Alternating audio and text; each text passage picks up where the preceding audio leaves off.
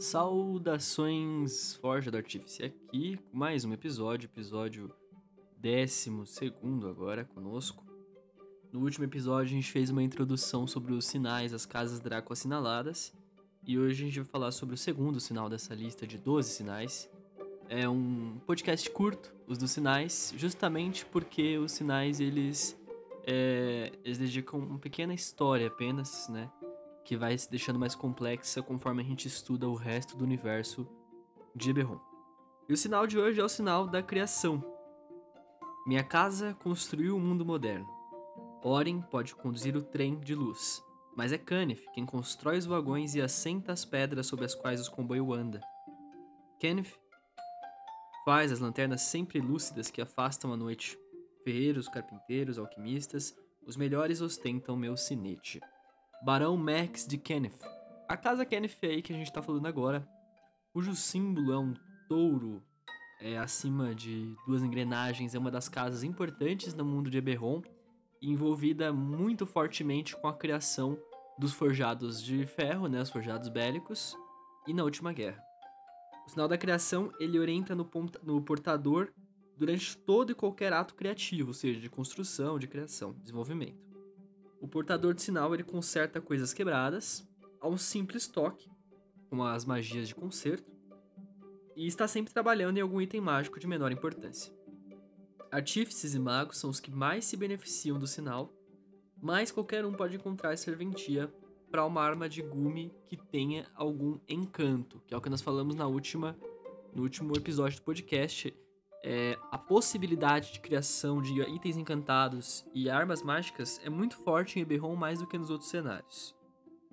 Os líderes da casa Kenneth são os Orland Kenneth, dos Kenneths Orientais, e também temos a Jorlana de Kenneth, dos Kenneth Ocidentais, e o Merrix de Kenneth, dos Kenneths Meridionais.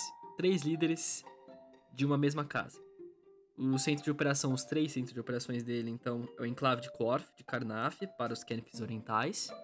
O enclave de Aundair, perto de Porto Belo e Aundair, para os Kenefis ocidentais. A torre de Kenef, em Charne, lá em Brilland, para os Kenefis meridionais. A casa Kenneth domina todas as formas de manufatura, tanto místicas quanto mundanas. As forjas encasteladas dos Kenneths identificadas pelos emblemas do Gorgon, né? Esse touro, né? Touro metálico, que é o símbolo deles, utilizam formas de produção otimizadas para produzir rapidamente bens e artigos comuns. Mesmo os artesãos independentes muitas vezes aprendem seu ofício nas academias Kenneths e adotam os padrões da casa. A Casa da Criação fabrica as ferramentas de que as outras casas dependem e sempre foi o líder implícito das doze, aquela, aquele conselho que reúne as doze casas Draco assinaladas num único conselho, né, que a gente falou no podcast passado. Ele é o líder, né, a casa líder das doze. A última guerra foi uma época de grandes oportunidades para os Kenneths, toda a nação queria armamento e forjados bélicos, que viraram uma raça própria, né? Além de armas e armaduras mundanas. A guerra elevou a casa às alturas para em seguida derrubá-la diretamente ao chão. A é, Casa Kenneth ela tinha sede em Siri, né?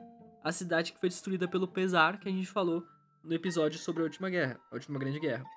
O Pesar destruiu todas as suas principais instalações na capital, né, do, de Siri, né, lá no, no antigo Império de Galifar. E atualmente três barões manobram para preencher o vácuo de poder.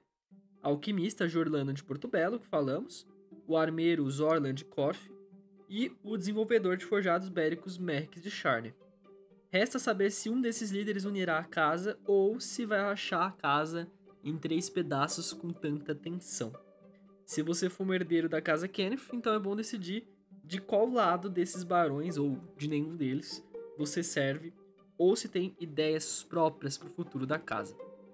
Bom, vale a pena lembrar que a casa Kenneth ela aparece nos humanos, né? Com muita constância nos humanos. Então, é. Claro, outras raças podem estudar na Casa Kenneth, mas muito, muitos dos sinais aparecem nos humanos, tá? É, muda os valores de atributo, né? Se você for selecionar jogar com essa com essa modificação, com essa característica de humano alternativo, com o sinal da criação. Intuição do artesão, que quando você faz um teste de arcanismo inteligência, né? E um teste de atributos usando ferramentas do artesão, você pode jogar um D4 e somar o resultado total do teste. E a dádiva do criador, você ganha proficiência com uma ferramenta de artesão.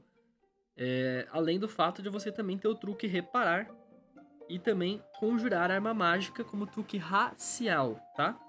Então, independente de você conjurar magia ou não.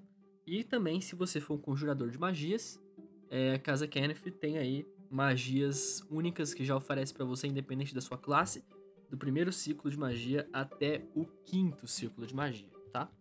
E se vocês gostaram, tem interesse em ser um humano da Casa Kenneth, né? Deixem suas dúvidas caso tenha alguma. A gente falou uma breve introdução aqui à casa, né? Cada casa tem dedicação de um, uma página específica no livro de Eberron, né? As Cinzas da Última Guerra. E fiquem aqui para o próximo episódio, onde nós falamos, falaremos sobre o sinal da cura da casa Jorasco. Então nos vemos no próximo episódio e a Forja do Artífice vai ficando por aqui.